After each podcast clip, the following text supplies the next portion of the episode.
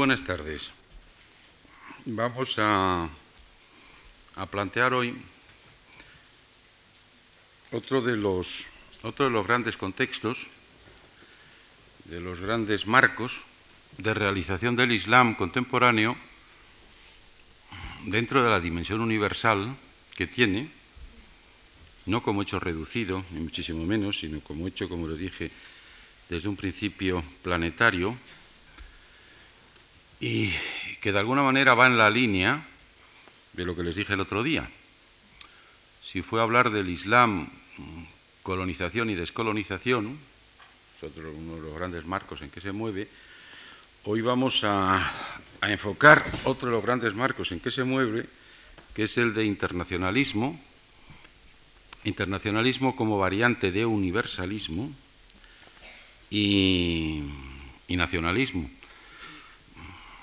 Igual que dije el otro día que cualquier planteamiento y exposición que se haga de los dos últimos siglos tiene que partir de la aceptación, del convencimiento de que colonialismo o colonización y descolonización son dos hechos, dos trayectorias, dos procesos absolutamente determinantes para la formación del, del mundo contemporáneo, habrá que aceptar también que opciones nacionalistas opciones, o opciones internacionalistas son dos trayectorias también, dos propuestas no menos determinantes de cómo el mundo contemporáneo en su conjunto se ha ido constituyendo y en consecuencia eh, han afectado también al, al Islam.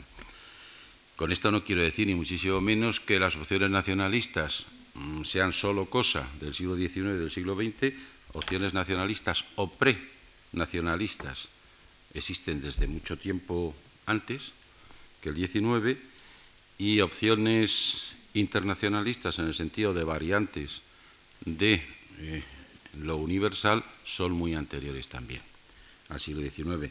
Pero sí lo que quiero decir es que como propuestas políticas, ideológicas, eh, sociales, nacionalismos e internacionalismos u opción nacionalista y opción internacionalista adquieren una participación, una vigencia, una actuación mucho mayor y más determinante, insisto, y más decisiva en, durante estos dos últimos, últimos siglos. Partamos, como he partido en las dos ocasiones anteriores, de la lectura de un texto, partamos de la lectura también de un texto, en este caso de una profesora, una islamóloga italiana, que es la profesora Bianca Maria Scarcea Moretti, que dice exactamente así. Si se quisiera caracterizar del modo más sintético posible el nudo político dentro del cual se debate todo el mundo musulmán, desde Marruecos a Pakistán, se podría decir que está representado por la cuestión nacional, donde quiera aún por resolver, aunque sea en formas y niveles diversos. Pero, ¿qué puede entenderse en ámbito islámico por cuestión nacional? Entre comillas.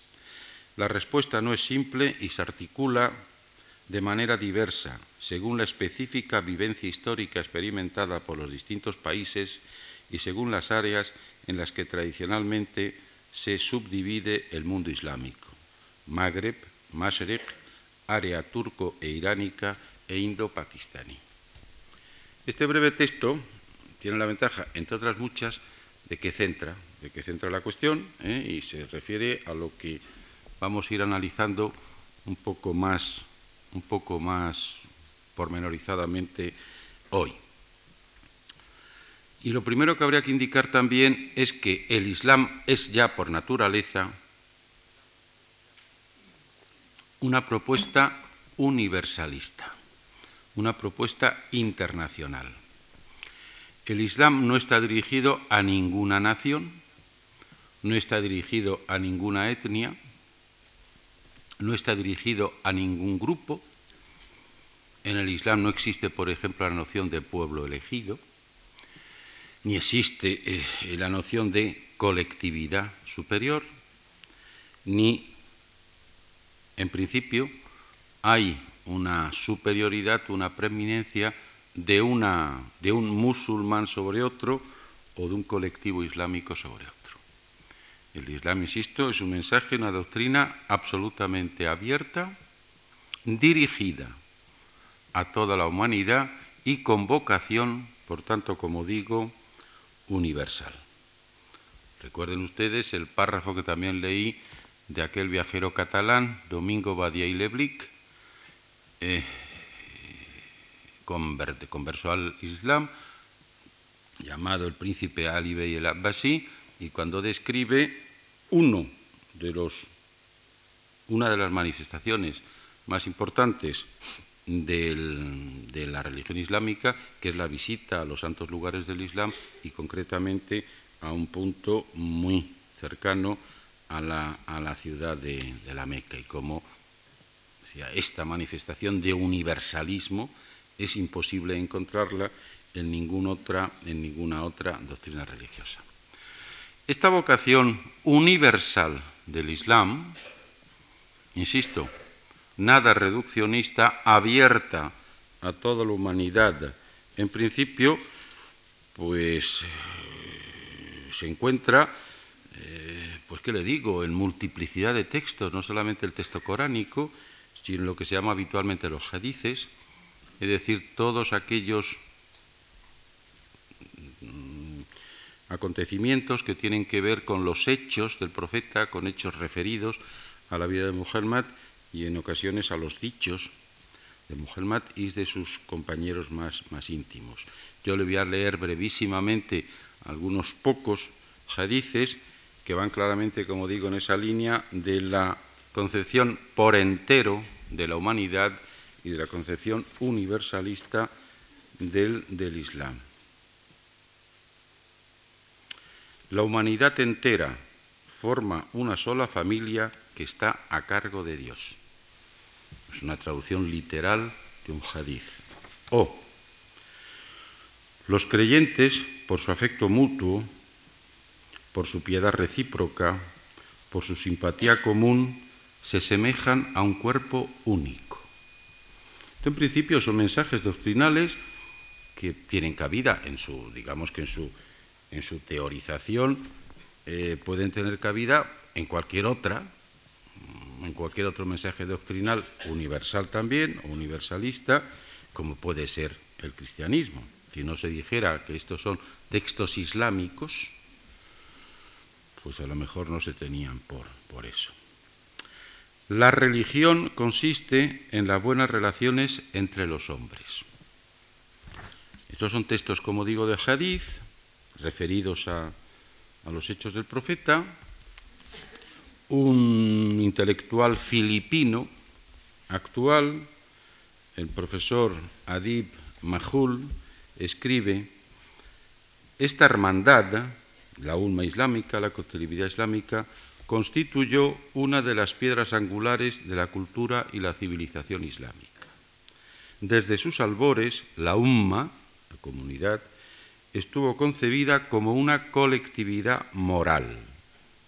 El principio básico de la umma es el siguiente. La fe de un hombre es incompleta mientras no desee el bien de sus semejantes y no haga, no haga cuanto esté a su alcance para ayudarlos a alcanzar lo bueno y lo verdadero. Más aún, es en su calidad de miembro de esta colectividad que un musulmán podrá actualizar más fácilmente ciertas virtualidades que ha recibido de su Creador. Por eso, una de las funciones de la Umma consiste en suministrar al individuo las condiciones favorables que le permitan desarrollar más efectivamente sus virtudes morales e intelectuales como parte del culto que rinde y del servicio que presta a la divinidad. Son breves ejemplificaciones textuales, como digo, de algo que es indiscutible, algo que es constitutivo del Islam, algo que lo define, que es, como digo, su vocación universalista, su vocación internacional. No reducido a ninguna nación, ni a ninguna etnia, ni a ningún grupo, ni a ninguna clase, ni nada. Por el hecho precisamente de, ser una, un mensaje universal, internacional, tendrá difícil acomodo, se abrirán con facilidad en él las posibilidades de competencia con los mensajes nacionales. En principio, un mensaje nacional es una reducción o puede ser una reducción de un mensaje internacional, puede serlo o no serlo, pero puede ser, como digo, una reducción de un mensaje, de un mensaje internacional y ese mensaje internacional, sea el que sea, y en este caso concreto el Islam, puede considerar menoscabadas sus competencias, sus posibilidades de acción, sus posibilidades de expansión, sus posibilidades de dominio y de poder frente a las opciones nacionalistas, frente a cualquier a cualquiera clase de eh, opción nacionalista. Mm, entre paréntesis y como una simple, eh, una simple apostilla, quisiera eh, decir que, visto desde Occidente, con relativa facilidad al Islam cuando el occidental que lo ha mirado se ha despojado de sus anteojeras ideológicas y sus anteojeras, doctrinales, eh, de sus prejuicios, eh, al Islam se le ha reconocido y se le reconoce con relativa facilidad o de una manera más o menos directa y casi casi inconsciente quizá, aunque tratándose de un poeta, como ahora voy a leer, no es un acto de inconsciencia, sino de consciencia, porque yo personalmente pienso que hay personas tan poco conscientes, auténticamente conscientes, como los poetas, pero mm, les voy a leer este, este fragmentito de un, de un poeta, en este caso es en prosa, como Rubén Darío, en Tierras Solares. En Tierras Solares, exactamente, eh, Rubén Darío dice esto, y podría multiplicar los ejemplos, claro. El canto, o más bien el recitado del muecín, es de esas cosas que no se olvidan cuando se las oye. En lo profundo de la sombra nocturna, o a la hora del crepúsculo, o bajo la maravillosa luna que brilla sobre zafiro celeste, su voz, en un ritmo repetido y único, confía al viento y promulga al mundo que Alá es grande. Esta campana humana que llama a la oración y que recuerda a las razas creyentes del orbe la omnipotencia del Dios poderoso, es de lo más impresionante intelectualmente que se puede todavía encontrar sobre la faz de la Tierra. Es un párrafo, como digo, de, Rubén Darío de Tierras Solares y podía, insisto, eh, traer a colación otros muchos. Pero vale a menos para ejemplificar esto que digo, que cuando se ha despojado de cualquier tipo de prejuicios o de presentimientos, es decir, de juicios previos o de sentimientos previos, el occidental cristiano ha podido ver esa vocación, como digo, universal del Islam. Entonces tenemos la cosa planteada, insisto, en que por naturaleza, por, su, propia, por su propia vocación, por su propio propósito, por su propia manera constitutiva, el Islam es, ha sido desde un principio y sigue siendo un mensaje, una opción internacional. Y que por tanto, como tal opción internacional, con relativa facilidad, puede sentirse menoscabado, puede sentirse disminuido, reducido, eh, cuando tenga que coexistir, convivir, articularse necesariamente con mensajes más reductores como son los mensajes nacionales. Los mensajes nacionalistas. Eh, se entiende claramente también que eh, es un mensaje con vocación universal religioso, religioso, de supremacía del hecho religioso sobre cualquier otro hecho y que, por esa misma razón, puede entrar en colisión fácil con aquellos otros mensajes universales, pero que no tengan un contenido religioso y que no se base en un principio religioso. casi estrictamente, es decir, las fórmulas internacionalistas que se han dado a lo largo del siglo, del siglo XIX y del siglo XX. Coincide con las formas internacionalistas en el propósito, en el deseo de llegar al mayor número posible de seres humanos, de extenderse, pero parte de principios distintos, no solamente distintos, sino contrarios. El mundo árabe islámico, eh, perdón, el mundo islámico en su conjunto eh, es un mundo que ha ido recuperando o reconstruyendo o creando sus opciones nacionales concretas. Para esto, para que entiendan ustedes esto, recuerden muy bien lo que les dije el otro día del proceso de colonización y de descolonización. La colonización desposee, desoberaniza, usurpa, arrebata la independencia o no deja o no permite que la independencia, eh, la soberanía se concrete y ese mundo, desde su extremo occidental a su extremo oriental, desde su extremo norte a su extremo sur, al compás que combate el colonialismo, trata de buscar su soberanía y su independencia nacionales. Quiero decir con esto que la proliferación de nacionalismos, de fenómenos nacionales en el mundo árabe islámico es un hecho inevitable y es un hecho absolutamente comprensible. El mundo árabe islámico, tal como lo conocemos ahora nosotros, es básicamente, es básicamente un rosario de estados-nación. Es fundamentalmente eso. Nosotros no conocemos un mundo islámico políticamente políticamente unido, políticamente común, políticamente único. Conocemos un mundo árabe islámico políticamente estructurado, distribuido, repartido, eh, vertebrado, más o menos vertebrado en distintos estados-naciones.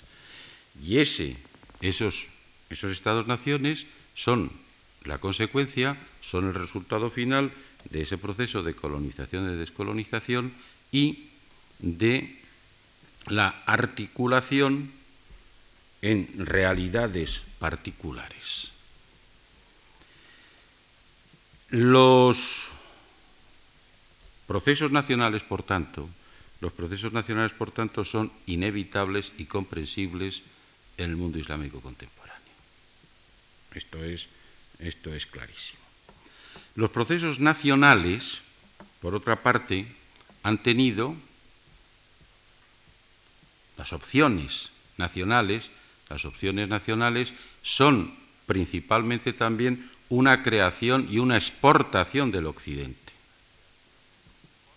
Ha sido principalmente el Occidente el que se ha organizado, ¿eh?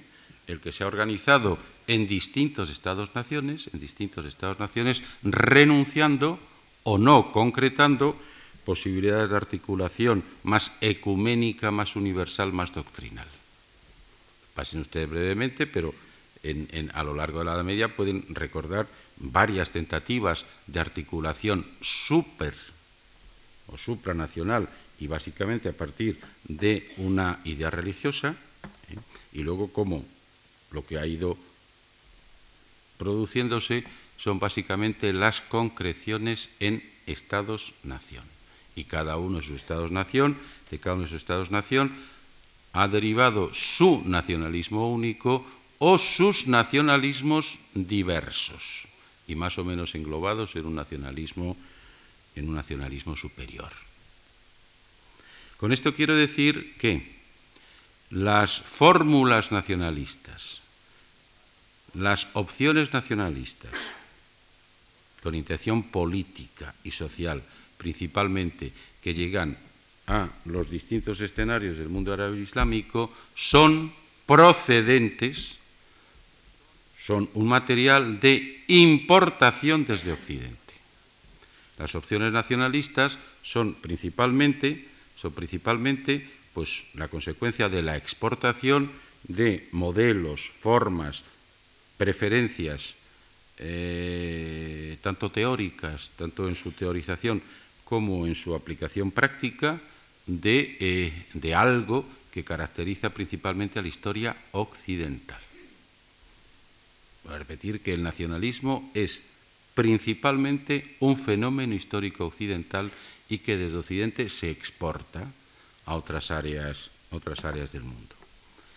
Y e insisto en ello y lo recuerdo porque uno de los reproches principales que se les ha hecho, y con frecuencia ampliamente, a muchísimos pensadores nacionalistas en el área islámica y concretamente en el área árabo-islámica ha sido este, precisamente, que las teorías nacionalistas que forjaban tenían sus raíces, dependían, se habían creado a partir de la influencia de pensadores occidentales y fundamentalmente pensadores franceses o pensadores germánicos. Tanto la variante nacionalista intelectual francesa como la variante eh, nacionalista intelectual germánica han sido los dos principales reproches que se, les ha hecho a los pensadores nacionalistas de esta parte del mundo islámico y concretamente sobre todo del mundo árabe islámico. Y a partir de ese momento se ha considerado que era una especie, digamos, de patraña o de creación ajena y de creación importada las opciones nacionalistas y las propuestas nacionalistas que estos pensadores hacían. En última instancia se les decía, estáis trabajando con material ajeno que tratáis de aclimatar, que tratáis de que arraigue en nuestras, en, nuestras tierras, en nuestras, en nuestras sociedades. La procedencia extranjera de parte, no de todo, de parte del pensamiento nacionalista árabe-islámico está, es explicable también a partir del hecho, como digo, de que en principio el fenómeno nacionalista es una creación principalmente occidental y que ese mundo está en el proceso de colonización bajo el dominio y la acción directa de los modelos occidentales, de los modelos europeos. No es nada, como digo, de incoherente lo que se, lo que se plantea.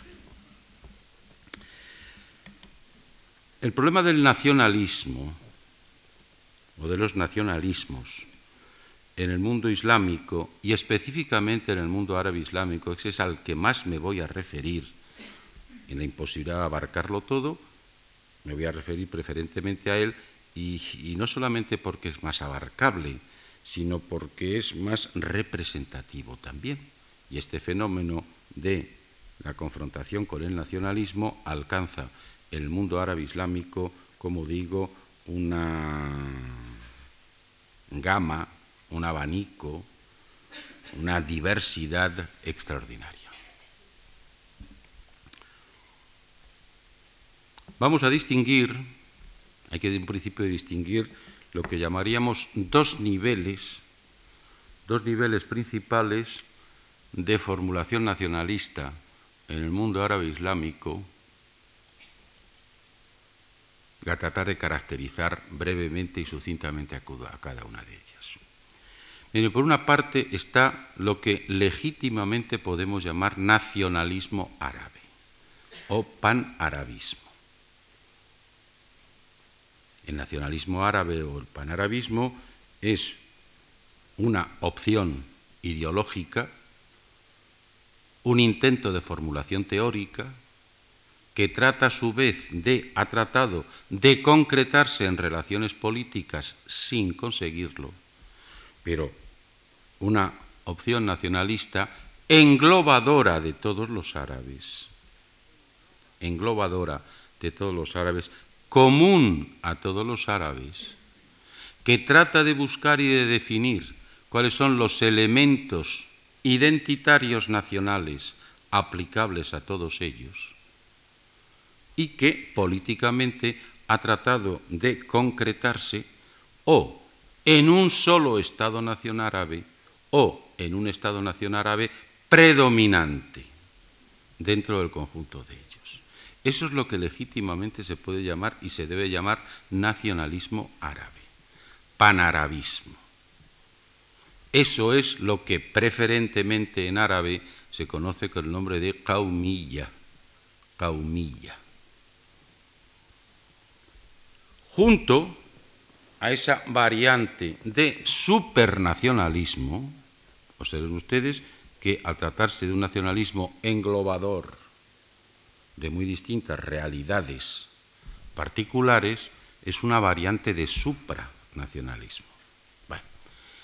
Junto a eso hay otras muchas opciones nacionalistas, muy variadas, muy distintas, que desde una perspectiva se pueden llamar nacionalismo árabe porque ocurren dentro del conjunto árabe islámico, en principio, pero que legítimamente no son nacionalismo árabe, no son panarabismo, son nacionalismos locales. Son nacionalismos locales producidos dentro de cada uno de los escenarios, de los territorios que de una u otra manera constituyen ese espacio común que intenta articularse en términos de conjunto. Entonces, habría que hablar de los, de los distintos nacionalismos, que corresponde básicamente a cada una de esas parcelaciones concretas. En ese sentido se puede hablar de un nacionalismo egipcio, se puede hablar de un nacionalismo sirio, de un nacionalismo marroquí, de un nacionalismo tunecino, etcétera, etcétera, etcétera.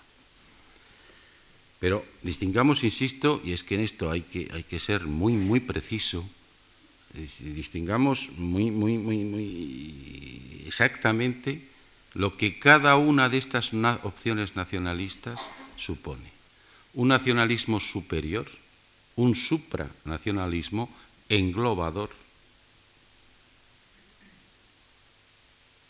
y una multiplicidad de opciones nacionalistas locales que al participar, al estar presentes en ese conjunto árabe y al participar de una manera diversa de ese conjunto árabe se pueden llamar también árabes, pero son fundamentalmente locales y el calificativo que había que darles, sobre todo, es como digo, es el de su localidad correspondiente, el de su nación correspondiente, el de Estado-nación en el que prácticamente se constituyen. En realidad, ejemplos de nacionalismo árabe o panarabismo prácticamente se han dado dos solamente en el mundo árabe islámico contemporáneo. Dos nada más. El primero fue inmediatamente después de la Primera Guerra Mundial, cuando se intenta reconstruir un Estado árabe básicamente en el próximo Oriente y pivotando fundamentalmente sobre la Siria histórica. El segundo ejemplo fue el que se puede conocer y de hecho permite ser calificado de la experiencia naserista. El presidente Gamal Abdel Nasser constituye en un momento determinado con una participación mm, o con un acuerdo mayoritario sirio, no total, pero sí mayoritario, la unión de estos dos territorios fundamentales, Egipto y Siria, ¿eh? y se constituye la República Árabe Unida. No hace falta tener una gran memoria histórica para recordar que ambos ejemplos, al margen de cualquier consideración y de cualquier análisis que pudiera hacer, terminaron fundamentalmente en dos fracasos, dejando aparte el hecho, como digo, de las virtualidades, las potencialidades que tenían, la justificación parcial de sus aspiraciones, en fin, una serie de cosas. En términos pragmáticos, en términos reales, hay que concluir que fueron dos sonoros o dos importantes fracasos. Simplemente recordarlo. Ahora bien, ahora bien, como digo, cuando el panarabista, el, pensador y el político el político que trata de llevar a la práctica algunas al menos de las concepciones de ese pensador. Piensan en términos panarabistas, piensan en términos panarabistas y buscan elementos identitarios de ese posible panarabismo, buscan elementos identitarios y tratan de jerarquizar esos elementos identitarios, tratan de clasificarlos, tratan de decir este cuál es el elemento que puede tener más peso, cuál es el que puede ser más determinante, cuál es el que puede ser más, más activo. Básicamente un pensador panarabista jerarquiza, clasifica, jerarquiza, distingue primero y luego, como digo, en ocasiones jerarquiza, en otras ocasiones no, pero en ocasiones jerarquiza poniendo como primer elemento identitario la lengua. Como segundo elemento identitario nacional, el patrimonio histórico-cultural común. Y como tercer elemento identitario, la religión, la doctrina y fundamentalmente el Islam, que es la religión inmensamente mayoritaria de los árabes. En, lo más riguroso del pensamiento, del pensamiento panarabista, es decir, de la única opción nacionalista que se puede llamar legítimamente nacionalismo árabe, el panarabismo, la caumilla, como digo, la distribución y la jerarquización están nítidamente precisadas. Y esto en cualquier teórico del panarabismo de los años 30, 40, 50, que fueron los años fundamentales de la consolidación de esa teoría, se encuentra con, una nitidez, como digo, pasmosa. Lengua, patrimonio histórico común, doctrina, religión y básicamente, como digo, religión, religión islámica, Islam. Es claro que esto es absolutamente coherente, que esto, visto desde perspectiva islámica, universalista, universalista por vocación y por naturaleza, se entienda, se interprete como o como un ataque o como una reducción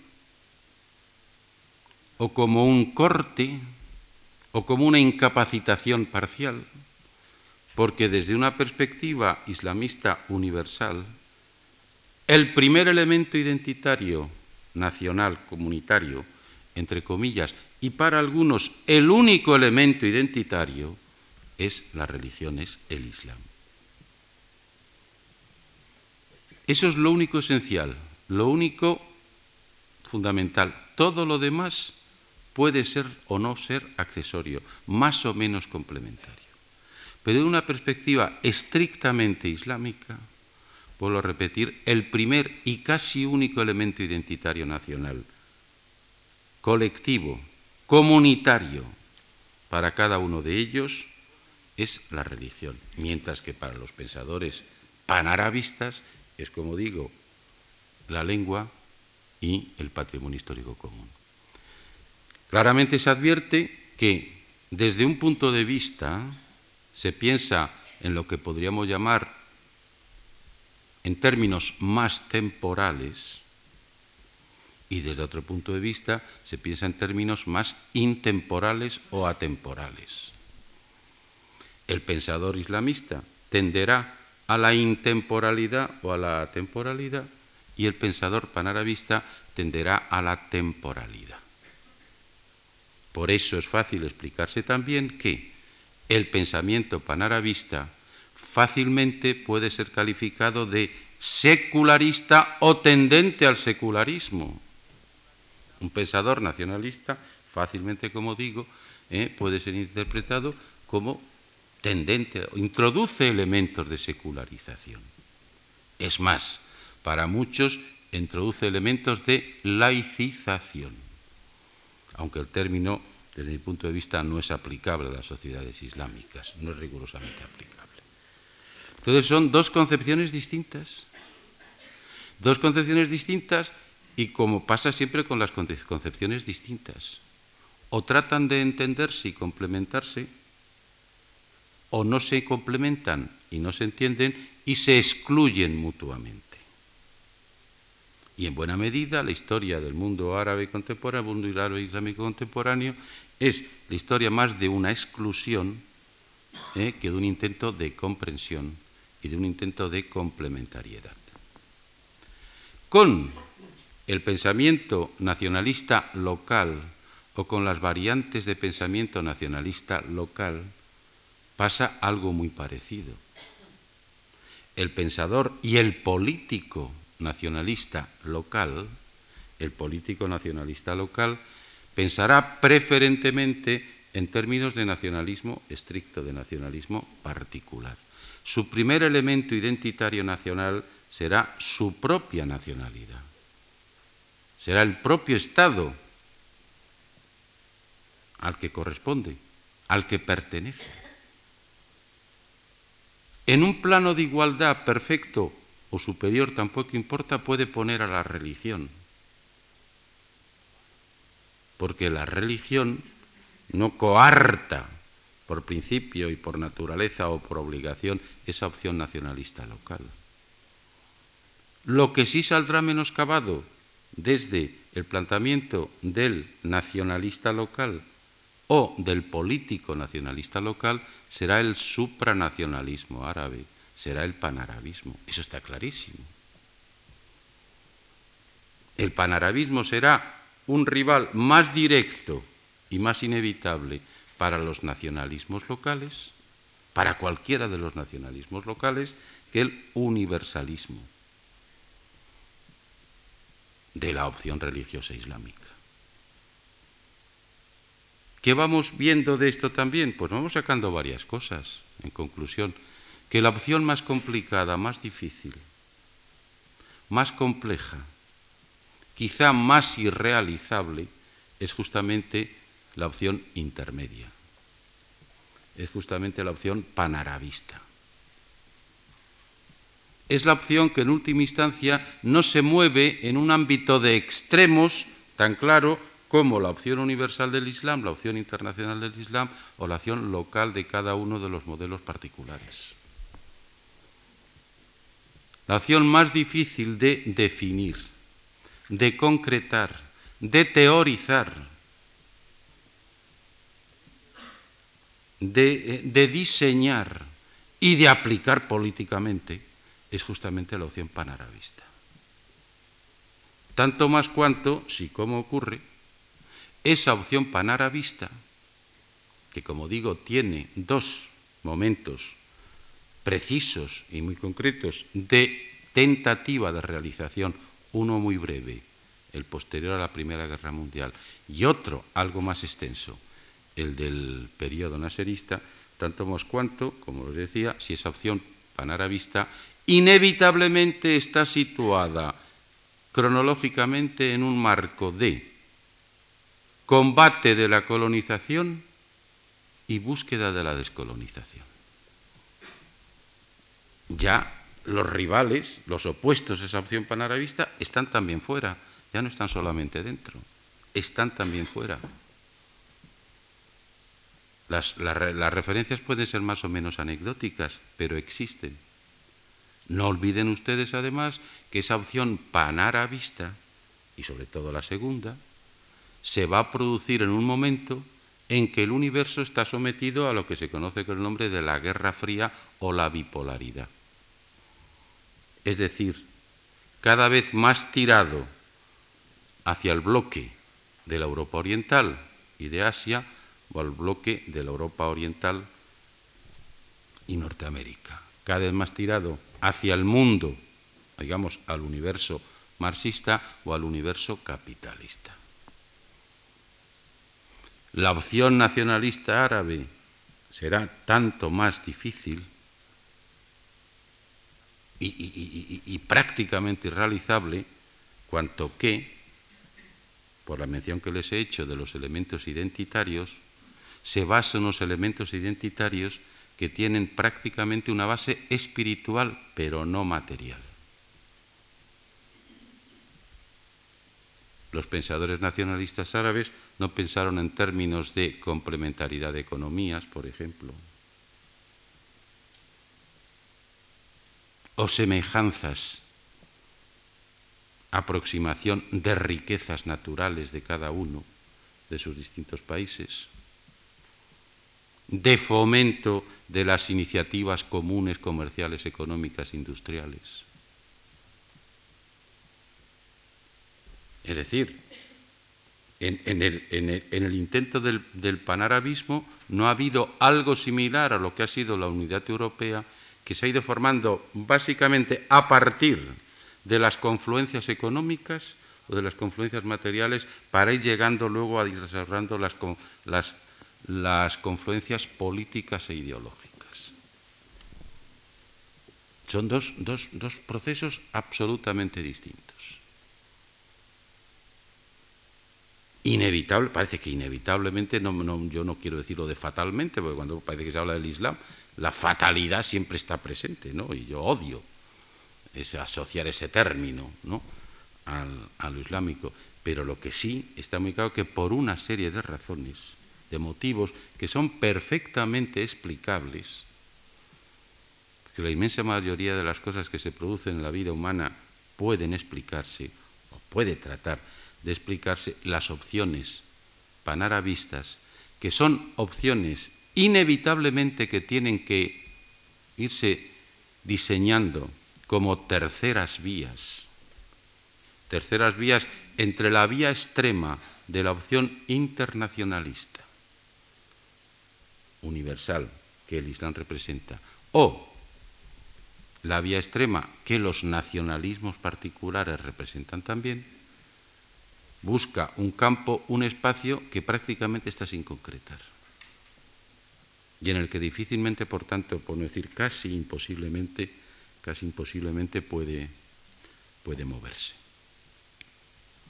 Y este, en, en, resumen, en síntesis, de una manera muy, muy, muy esquemática, de una manera muy esquemática, es, es, es la, la la, enorme contradicción, la difícil situación en que el nacional, el único, la única opción que legítimamente puede llamarse nacionalismo árabe, pues se ha movido.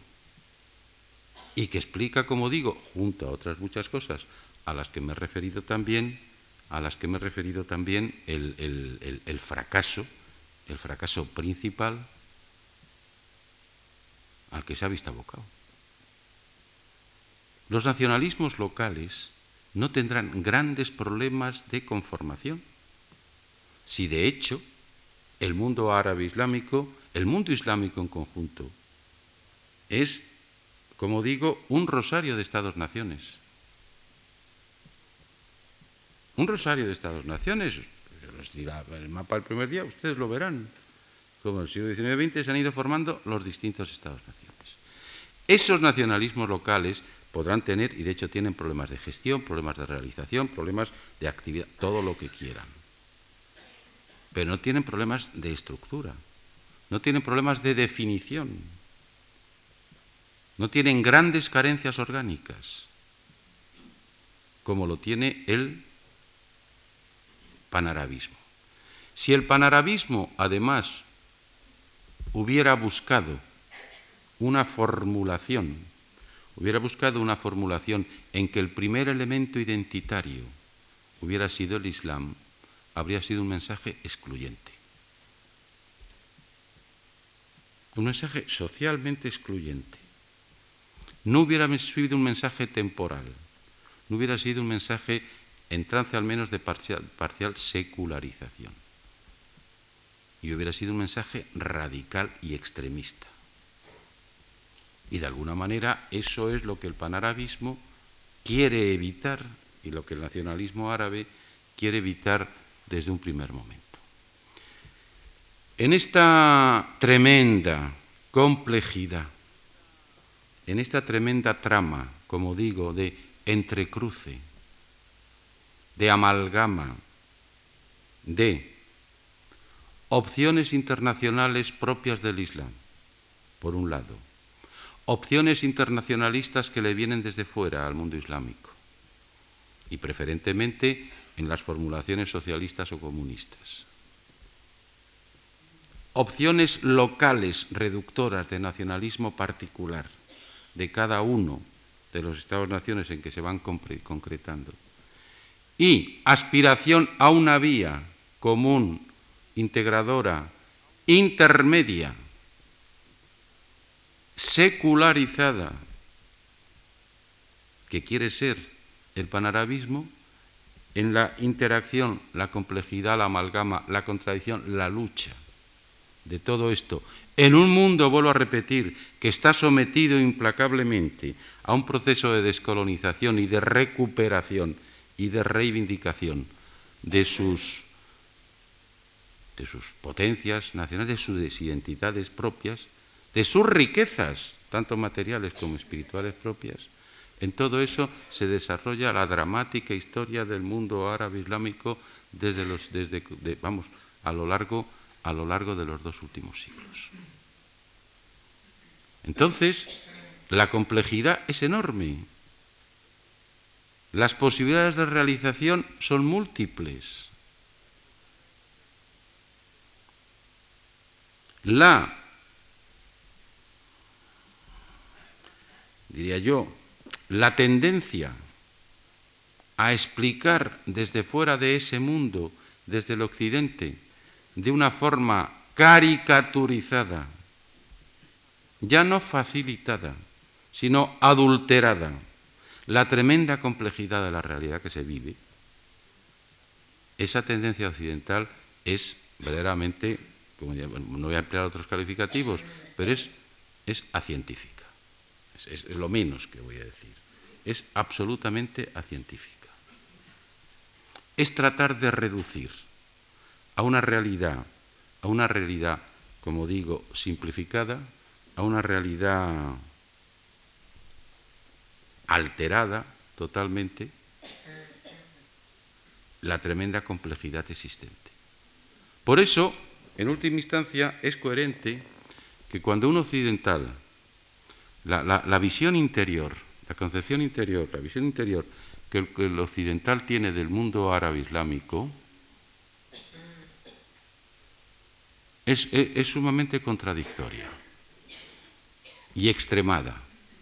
O pensamos en términos de bloque monolítico, o pensamos en términos de igualdad absoluta y de conjunto total, o pensamos en términos de atomización no menos absoluta también o lo vemos en términos de bloque o lo vemos en términos de fragmentación total.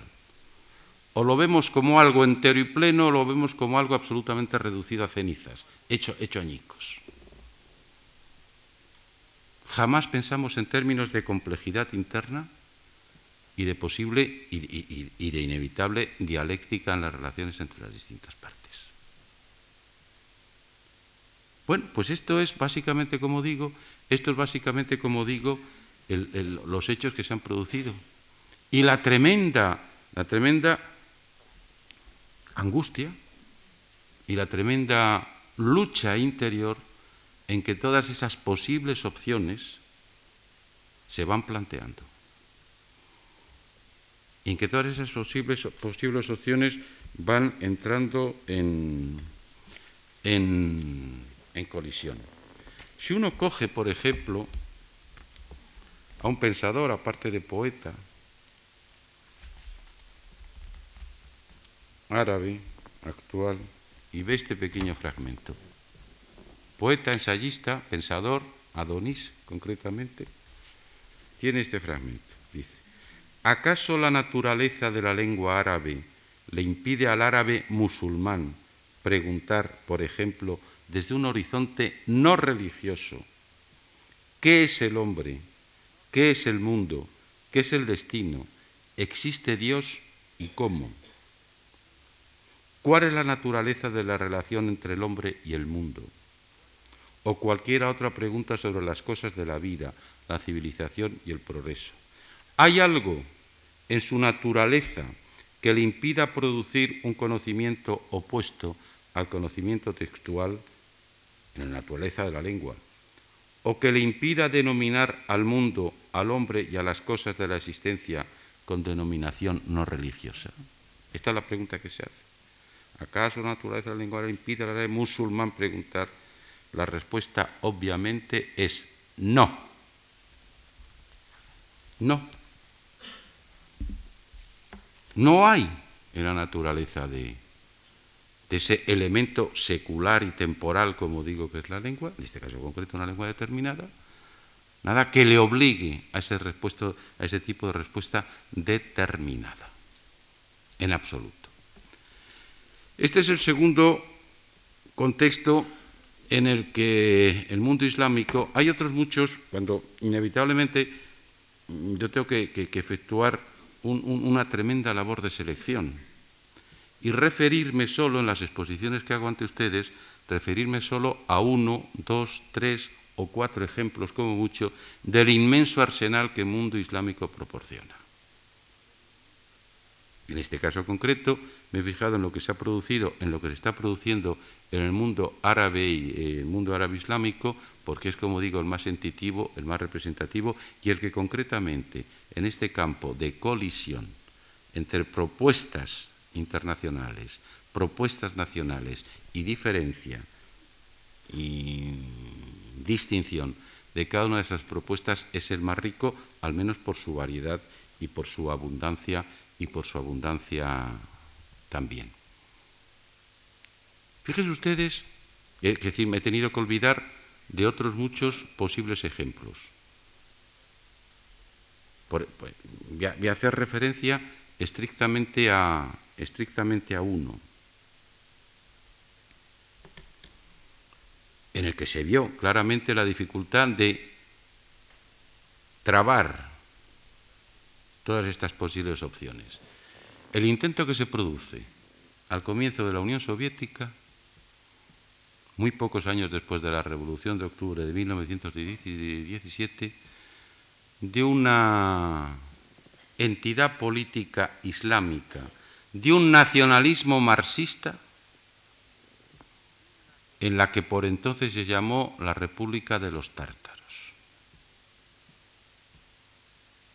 Básicamente fue el intento, fue la, formulación de un personaje llamado Sultán Galiev, que trata de llevar a la práctica, como digo, trata de conseguir, trata de conseguir un, comunista militante y de primera época, que progresivamente se va distanciando del estalinismo, una, una creación, como digo, de una república que respondiera a un modelo de nacionalismo, una república islámica que respondiera a un modelo de nacionalismo marxista. Cuatro o cinco años después todo esto fracasa. Cuatro o cinco años después todo esto pasa absolutamente a, peor vida. Los intentos, reanudaré un poco en la próxima exposición, los intentos de algo similar que se van produciendo en otro territorio del mundo islámico como va a ser Irán. Me referiré un poco con más, con más pormenor al Irán en la próxima clase cuando aborde otro de los marcos de confrontación que inevitablemente en el mundo árabe islámico se han ido produciendo. Colonización, descolonización, nacionalismo, internacionalismo, reforma, revolución. aunque no de una manera muy, muy, muy, muy, muy, como diría yo, muy dependiente, absolutamente dependiente, con estos tres marcos que les voy diciendo también, que les voy señalando, se va introduciendo una especie de indicación cronológica. Yo no sé si ustedes lo han advertido, pero si no lo han advertido, pues se lo digo. Colonización, descolonización es el primer gran marco que se dio cronológicamente. Nacionalismo, internacionalismo es el que le va sucediendo de alguna manera a lo largo del tiempo, pero no de una forma totalmente mecánica. Y reforma, revolución, que será lo que diga el próximo día, será el tercer marco en el que se vaya, en el que se vaya produciendo también. Por eso no tiene nada de extraño que, Por eso no tiene nada de extraño que en esos momentos en que nos vamos situando, años 60, años 60, años 70, en que ya como digo, estos grandes escenarios, estos grandes marcos de confrontación se han ido produciendo, colonización, descolonización, nacionalismo, internacionalismo, se piense, se digan, se formulen análisis, se hagan análisis como los siguientes. Uno de los más grandes historiadores que ha tenido que ha tenido la época contemporánea, al menos desde mi punto de vista, el francés Fernand Brodel, a finales, no, a comienzos de los años 60, en un libro que no se tiene que ver con el Islam, en un libro que se titula Grammaire de Civilización, la gramática de las civilizaciones, y que tiene una parte dedicada al Islam, es un historiador universal. El que está hablando dice exactamente lo siguiente. Para el Islam, a comienzos de los años 60, en el que la vida religiosa ordena cada acto de la vida, la técnica, sea marxista o no sea marxista, se presenta como un círculo de fuego que tiene que franquear de golpe para dejar de ser una vieja civilización y rejuvenecerse en las llamas del tiempo presente. El camino que elija, el camino que elija el Islam a comienzos de los 60, está pensando en ello un historiador europeo, un gran historiador europeo, dice, el camino que elija dependerá de él y del mundo, del mundo doble que oscila como una enorme balanza, hora de un lado, hora del otro. El Islam, como todo el tercer mundo, está escribiendo esto Fernando de a comienzos de los años 60, como le digo, el Islam, como todo el tercer mundo, corre el riesgo de ir no hacia donde él quiera, sino hacia, el más hacia donde el más pesado de los bloques le empuje. Esto es, como veía el Islam un historiador francés, un gran historiador francés a comienzos de los años 60. El Islam, como todo el tercer mundo, sometido a esa enorme balanza, ora tiraba a un lado, ora tiraba al otro, corre el riesgo de ir no hacia donde él quiera ir, no hacia donde él decida ir, sino hacia donde le empuje el más pesado de los dos bloques. El bloque capitalista euroamericano, el bloque socialista, marxista, europeo oriental, asiático. Un, historiador francés en, en esa época veía que el Islam no era definitivamente dueño de su destino. y que podía correr el riesgo de ir no a donde él quisiera ir, sino a donde le empujara cualquiera de los dos bloques. Yo creo que claramente se ve cuál de los dos bloques ha sido el que más empujado y hacia dónde ha ido el Islam, básicamente. Bueno, otro pensador francés, orientalista en este caso, islamólogo, Maxime, Rodenson, haciendo una especie de balance a finales de los años 60, una especie de revisión y balance de las grandes dificultades que las opciones internacionalistas, las opciones marxistas, habían encontrado en el mundo islámico y concretamente y más particularmente en el mundo árabe islámico, dice lo siguiente. Se ve que el movimiento socialista y la penetración de las ideas marxistas en Oriente Medio han estado profundamente condicionadas por los problemas fundamentales de esta región que se cifran en la aspiración general a la modernización y a la elevación del nivel de vida en la independencia nacional. El socialismo y el marxismo son apreciados esencialmente como instrumentos permisibles de alcanzar esos objetivos. Las opciones internacionalistas, el socialismo y el marxismo en ese mundo concreto árabe-islámico, específicamente del Oriente Medio, han sido apreciadas fundamentalmente como instrumentos permisibles de alcanzar esos objetivos, el objetivo de la independencia nacional y de la mejora del nivel de vida.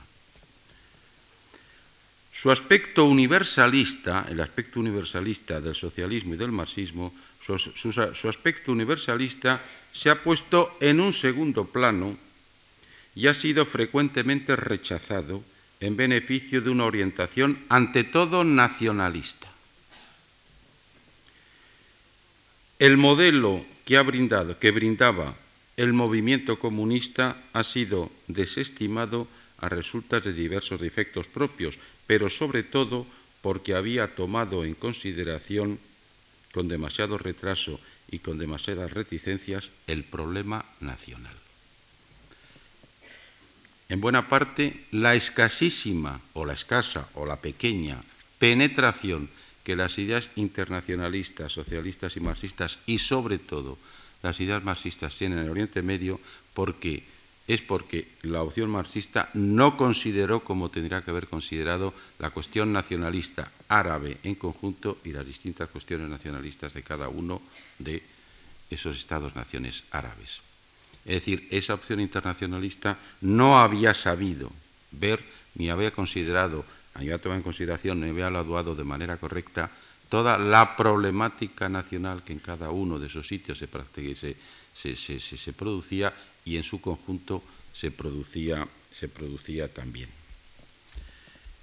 Muy poquitos años después, y nos vamos acercando, como digo, un poco a lo que abordaré el próximo día, muchos, muy poquitos años después, se escribe este texto o este fragmento de este texto. La patria del Islam, una e indivisible, fue parcelada por las maniobras de los imperialistas y los dirigentes despóticos y ambiciosos. El pueblo musulmán, uno e indivisible, fue dividido en varios pueblos. Y cuando el imperio otomano luchó por la realización de la unidad islámica, fue combatido por el Frente Unido de los imperialistas rusos, ingleses, austriacos y otros que finalmente se los repartieron entre ellos para asegurar la unidad del pueblo musulmán, para liberar la patria islámica de la de la dominación o de la influencia de los imperialistas, no tenemos otra salida que formar un verdadero gobierno islámico que intentarlo todo para derribar a los otros gobiernos tiránicos pseudo-musulmanes establecidos por el extranjero y una vez alcanzado este fin, instalar el gobierno islámico universal. Son textos del imán Khomeini. Son pasajes de algunos de los escritos de Khomeini, el líder espiritual de la revolución islámica iraní. Fíjense ustedes, ¿eh? en, muy poquito plazo de tiempo, la cantidad de problemática que se ha planteado, la cantidad de opciones distintas que han, entrado en colisión, la cantidad de, conflictos que se han producido y cómo las visiones distintas que se tengan del Islam están en ese hecho tremendo eh, de, oposición, de conflicto entre nacionalismos e internacionalismos por, en distinta medida, traídos, elaborados e, introducidos. Uno de los problemas que quedará sin resolver, uno de los problemas que quedará sin resolver, sin resolver de una manera suficiente, en el mundo islámico contemporáneo y algunos de esos y algunas de sus consecuencias todavía se viven, es precisamente el del no hallazgo, el de no encuentro de fórmulas complementarias, de fórmulas complementarias y ponderadas, en donde opción universal y opción nacional con sus diferentes variantes entren, se estructuren, se complementen y, equitativamente y equitativamente se repartan. Se repartan el poder, se repartan las esferas de actuación, se repartan las posibilidades de actuación y se lo repartan no solo políticamente, sino socialmente también. Este, como digo, es el segundo de los grandes marcos en donde el Islam contemporáneo se plantea. El primero había sido colonización y descolonización. El segundo ha sido nacionalismo e internacionalismo. El tercero va a ser reforma y revolución. como veremos el próximo día.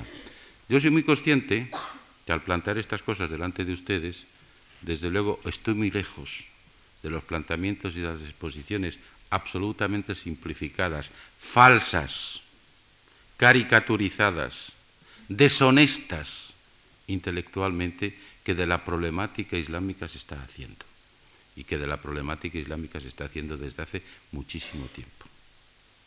Soy plenamente consciente de ello y que les introduzco fundamentalmente en un mundo, digamos, de complejidades casi, casi, casi de, caos, de imposibilidades de explicación y que de pronto se les hace tremendamente complicado un mundo que lo ven de una manera, como digo, simplificada y caricaturesca, a través de enormes complejidades de eh, comunicación, entre comillas, mediática.